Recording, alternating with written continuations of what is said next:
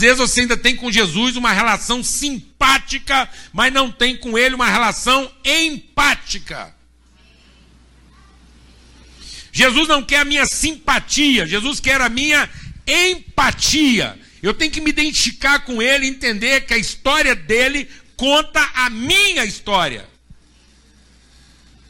Não é o que ele faz por mim, mas é a pessoa que eu me tornei em Cristo. Tem muita gente aqui que eu sei, eu sei porque eu escuto, ainda está conversando com Jesus na terceira pessoa, eu, tu, ele. Então é o seguinte, aí eu estou lá com Jesus, falo assim, Jesus, tu, eu vim aqui te falar dele, marido, mulher, filho, sócio, traidor, o que é que você quiser. Aí a gente está entregando um ele para um tu. Não, amados.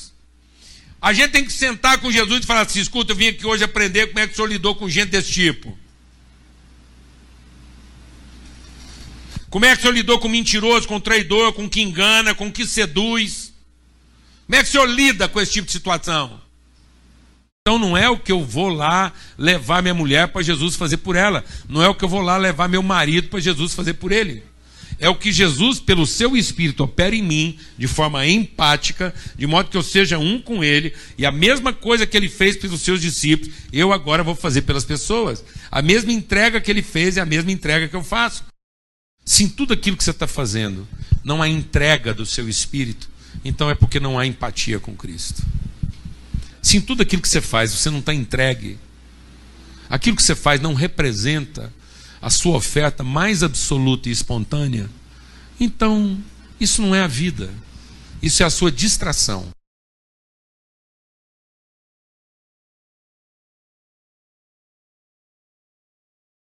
Evangelho de João, no capítulo 14. E aí diz assim: Não se turbe o coração de vocês. Creio em Deus, creio também em mim. Amado, seguinte. Às vezes você está esperando de Jesus o que ele não vai fazer.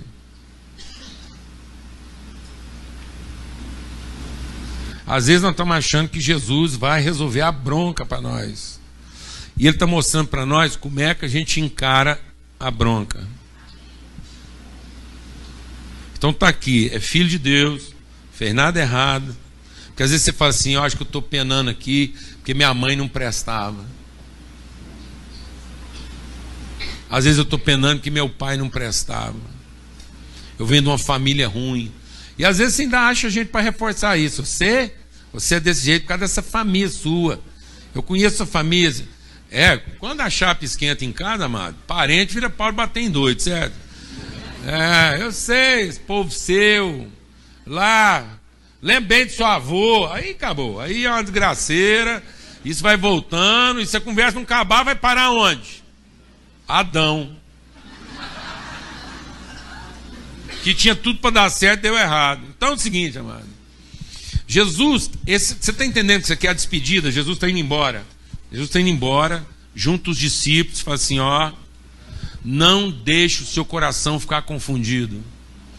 Não deixe o seu coração se entenebrecer. O que é turbar? é uma, tur, turbar o coração é aquela água revirada que vira barro. Aí você olha assim, não consegue enxergar o fundo. Ficou enlameado, ficou enfumaçado, nublou. Então, sabe quando você está viajando?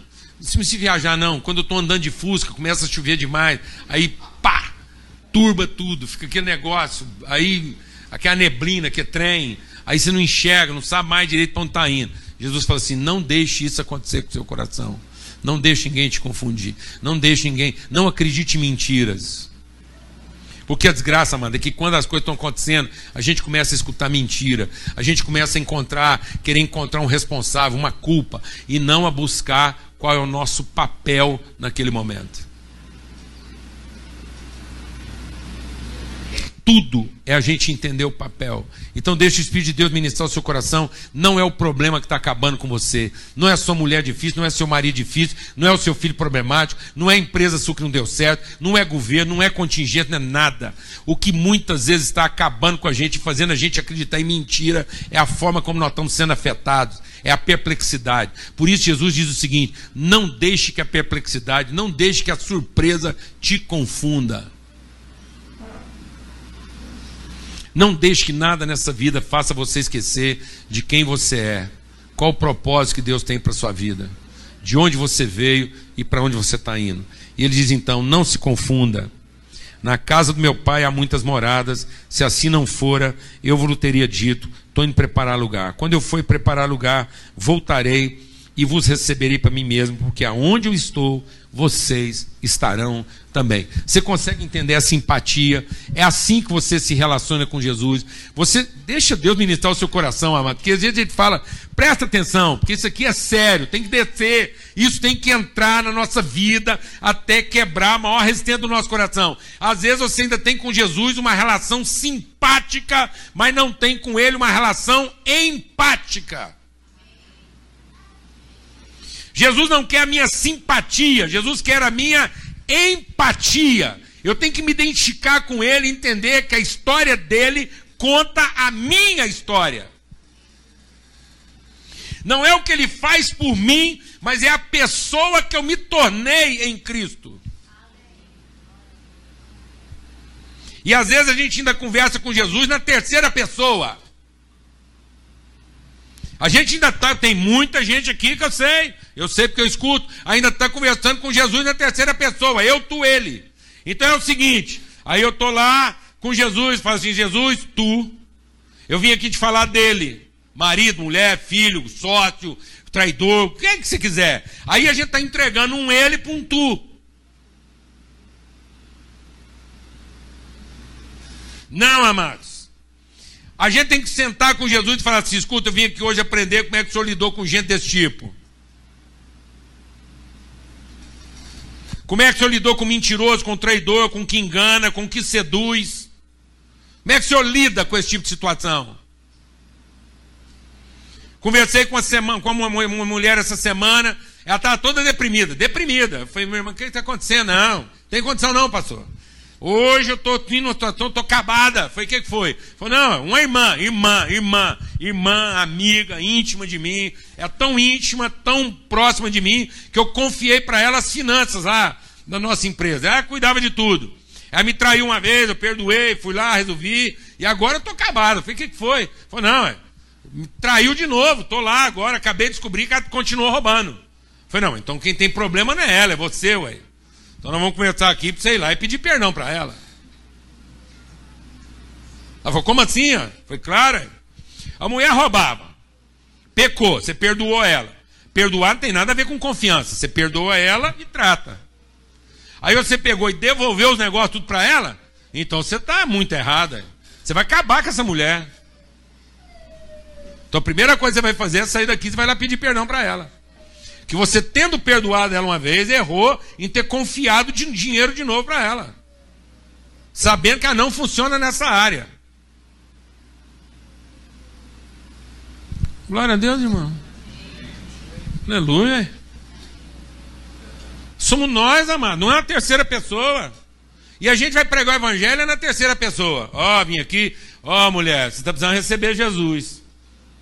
Vou te apresentar Jesus. Aí vai cá, pega a mulher para levar para Jesus. Amado, ele não ensinou nós a fazer isso, não. Esses dias, semana agora, um irmão conversando comigo, terminamos uma conversa boa, ele virou para mim assim: fica com Jesus. Aí eu escutei aquilo, despedi, desliguei o telefone, não gostei. Aí passou mais um pouquinho, precisei conversar com ele de novo, papapá, conversou, conversou, ele fica com Jesus. Eu falei, não, irmão, você já falou isso uma vez, eu distraí, passei batida, agora você está falando de novo. Eu não vou ficar com Jesus agora, não. Minha mulher não está preparada, não é hora, ainda tem umas coisas para acabar. Pode ser, mas não estou sentindo, não. Falei, como assim? Falei, ó, Jesus explicar. Jesus não está aqui, ele avisou que estava indo embora. Então você fala para mim, fica com Deus, fica com o Espírito Santo, fica com o Espírito de Jesus. Amém? Mas com ele só tem um jeito. Eu morro aqui, vou encontrar com ele, porque ele não está aqui. Quem está aqui é o Espírito dele. Glória a Deus, irmão. Ele não é uma terceira pessoa. Ele está em. E ele está em através do seu espírito. É uma relação empática. Eu vou te falar uma coisa, mano. Tem hora que Jesus não tem simpatia por mim e tem hora que eu não tenho simpatia por ele, porque ele me ensinou a fazer umas coisas nada simpáticas. Mas eu tenho empatia. Jesus não é simpático sempre. Às vezes está achando que Jesus vai ser simpático. Tem muita gente que vem aqui, ah, precisa apresentar minha mulher para Jesus. Não faça isso. Apresente Cristo para ela. Glória a Deus, amado. Não é uma transferência de responsabilidade. Você está achando que eu estou exagerando? Então vamos ver aqui, ó. E Jesus diz assim: para que vocês estejam onde eu estiver. Ele falou: Ah, mas nós não sabemos para onde, não sabemos o caminho. Aí Jesus fala assim: Eu sou o caminho, a verdade e a vida. Ninguém vem ao Pai senão por mim. Se vocês tivessem me conhecido, conheceria que também estou no Pai. Desde agora o conheceis e tendes visto. Aí ele falou: Mostra-nos o Pai. Aí ele vai responder aqui, verso 11: Crede-me que eu estou no Pai, o Pai está em mim, crede ao menos por causa das mesmas obras. Em verdade vos digo que aquele que crê em mim também fará as obras que eu faço e outras maiores do que essa farão, porque eu vou para junto do Pai, e tudo quanto vocês pedirem em meu nome, isso farei, a fim de que o Pai seja glorificado no Filho. Se pedirdes alguma coisa, em meu nome eu farei. Se me amais, guardareis os meus mandamentos. Então o que Jesus está falando? Eu estou indo para o Pai.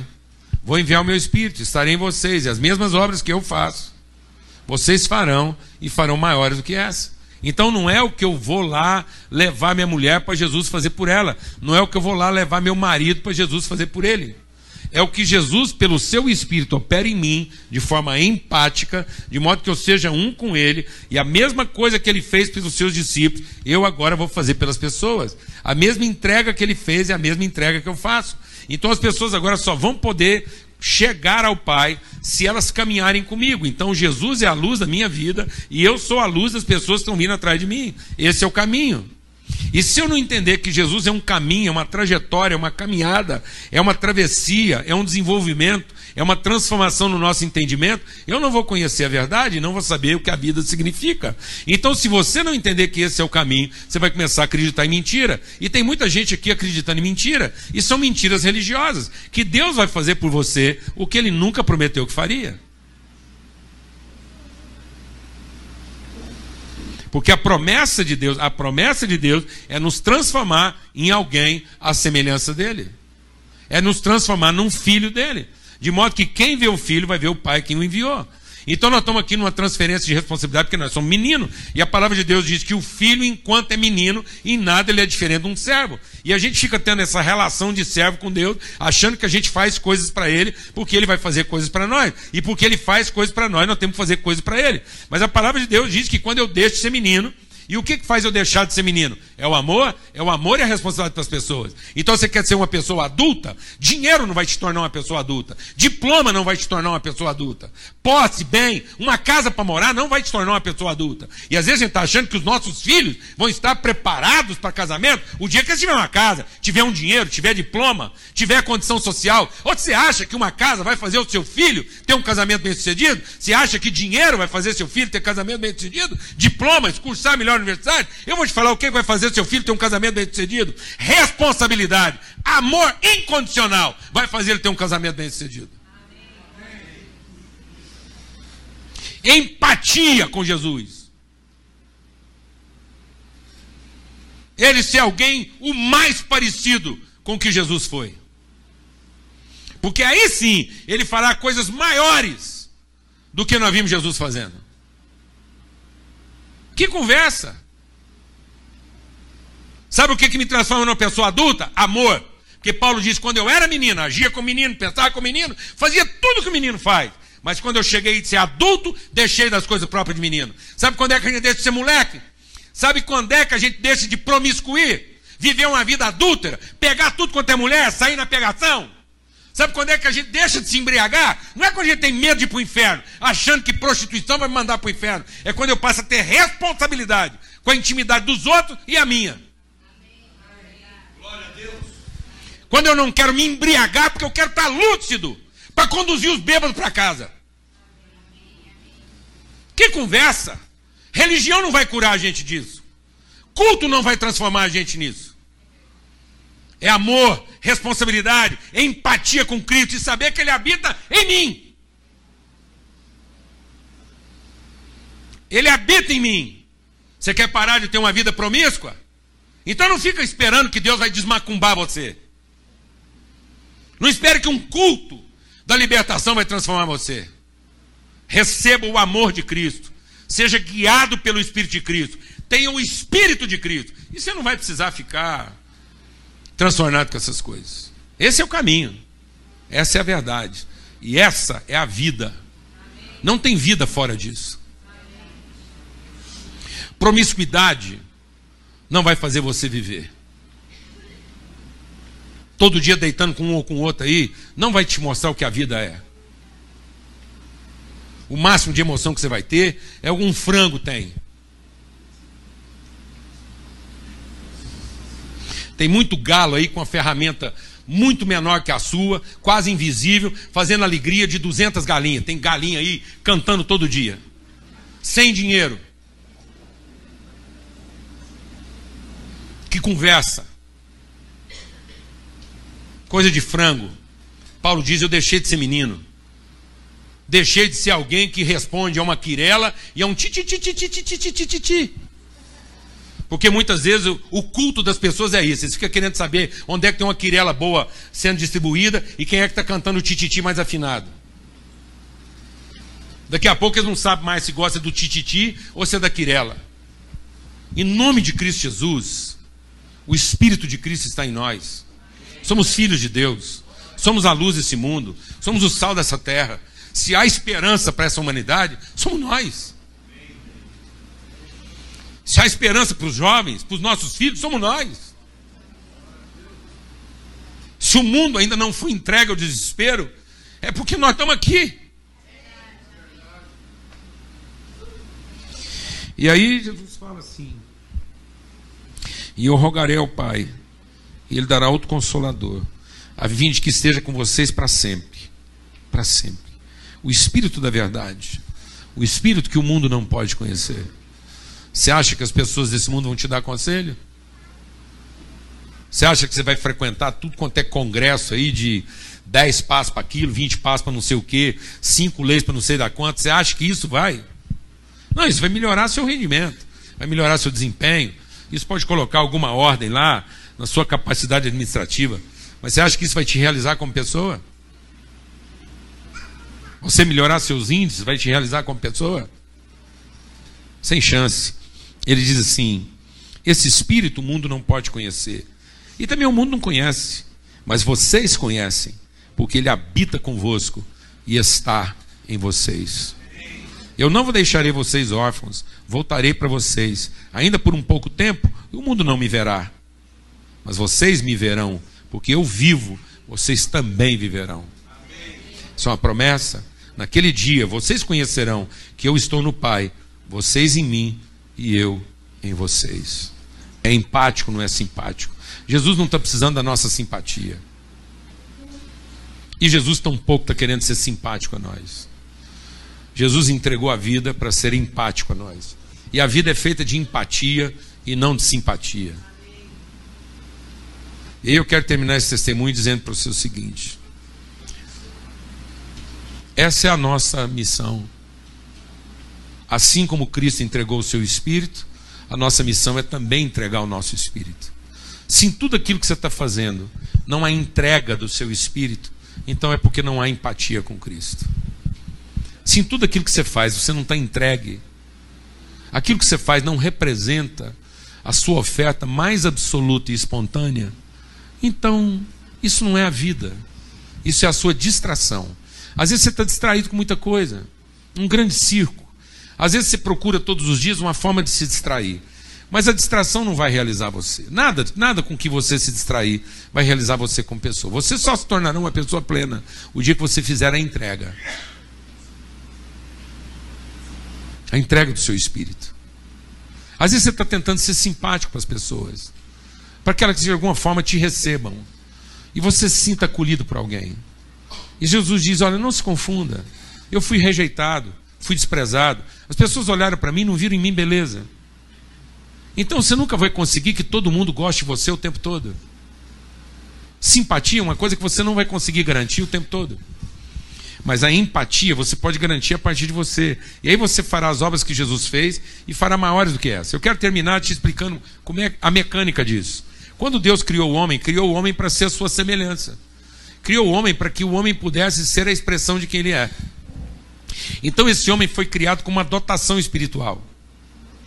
Então, quando Deus nos formou, Ele formou como formou todas essas coisas. Ele formou da matéria, da, da substância. Ele pegou do pó da terra. Ou seja, o homem é o ser, materialmente falando, mais genérico. Nós somos mais genéricos do que frango, galinha, leitão, porco, bezerro, cachorro, tudo. Porque nós temos uma substância genérica de tudo aquilo que você pode encontrar no mundo é a substância da qual nós fomos feitos. Isso é o nosso corpo. Isso quer dizer o seguinte: que as nossas, as nossas necessidades podem ser feitas de qualquer maneira, em qualquer lugar, em qualquer situação. O nosso corpo se mistura com toda a criação.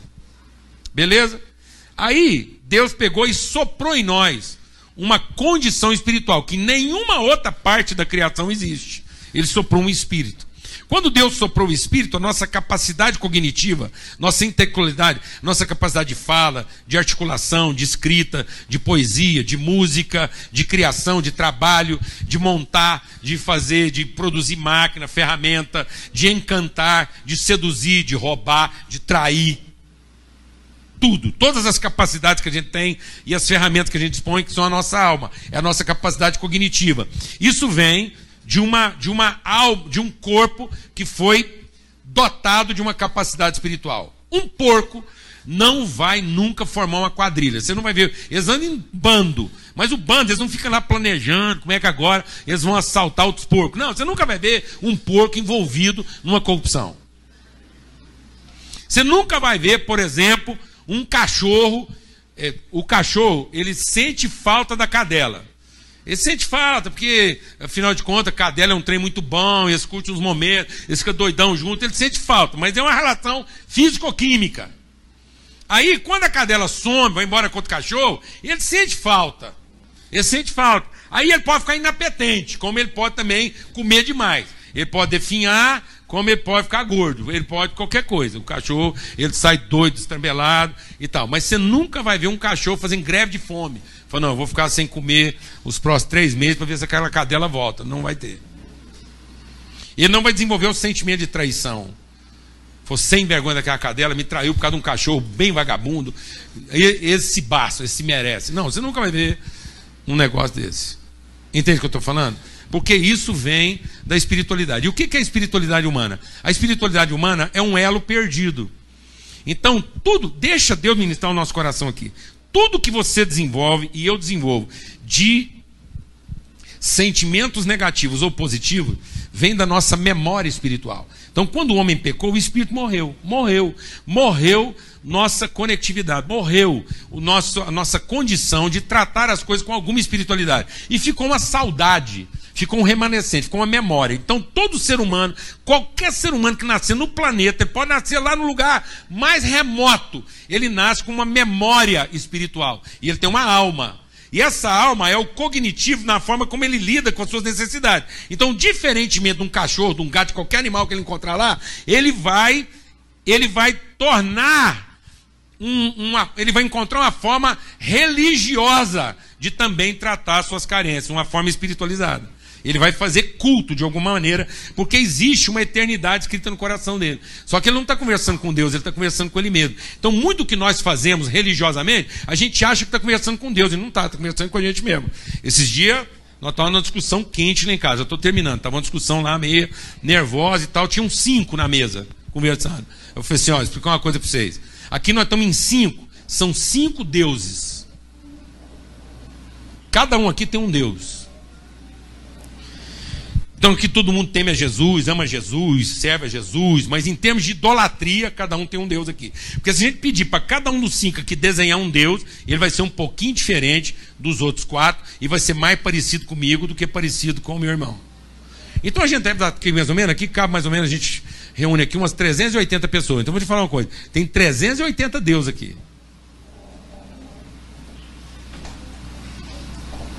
O Deus que cada um criou parece consigo. E isso não vem da minha espiritualidade. Isso vem da minha memória espiritual. Eu tenho uma saudade espiritual do espírito que está morto, e aí eu desenho uma religiosidade para mim. Porque espiritualidade não é o Deus que eu crio na minha devoção. Espiritualidade é a empatia que eu tenho com o Espírito de Cristo que habita em mim. Então não é o que eu faço para agradar a Deus é a pessoa que eu me torno inspirado por Ele. Vou repetir. Espiritualidade não é o que eu faço para agradar a Deus, é a pessoa que eu me torno inspirado por Ele. Então, a palavra que define espiritualidade é responsabilidade. É a forma com que eu respondo aos impulsos do Espírito Santo na minha vida. Por isso que só é espiritual aquele que ouve e é guiado pelo Espírito Santo. E não aquele que quer guiar o Espírito Santo. Nós não estamos aqui para guiar o Espírito Santo, para falar em qual culto ele deve baixar. Nós não estamos aqui para produzir um culto bom, para ver se o Espírito baixa. Ninguém diz ao Espírito Santo o que, que ele tem que fazer. Mas nós ouvimos o Espírito Santo. Oração não é para dizer o que ele tem que fazer. Oração é para estar harmonizado com o que ele fará de modo que eu seja o instrumento, a materialidade, o canal daquilo que o Espírito Santo quer revelar naquele momento através da vida de um de seus filhos. Glória a Deus, amado. Aleluia. Por isso que era necessário que esse homem morresse para ser de novo gerado. E agora gerado com o mesmo Espírito de Cristo. De modo que a palavra de Deus diz que antes eu era alma vivente. Eu era uma alma sobrevivente com memória espiritual. Mas agora eu sou espírito doador de vida. Então, sabe qual é a principal característica de uma pessoa empática com Cristo?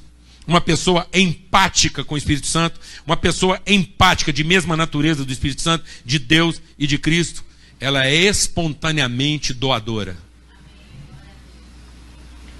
Ninguém tem que arrancar dela coisa alguma. Ela não oferta por culpa, ela não faz nada por culpa, por necessidade e nem porque acha aquilo importante tudo que ela faz é porque é aquilo que ela é.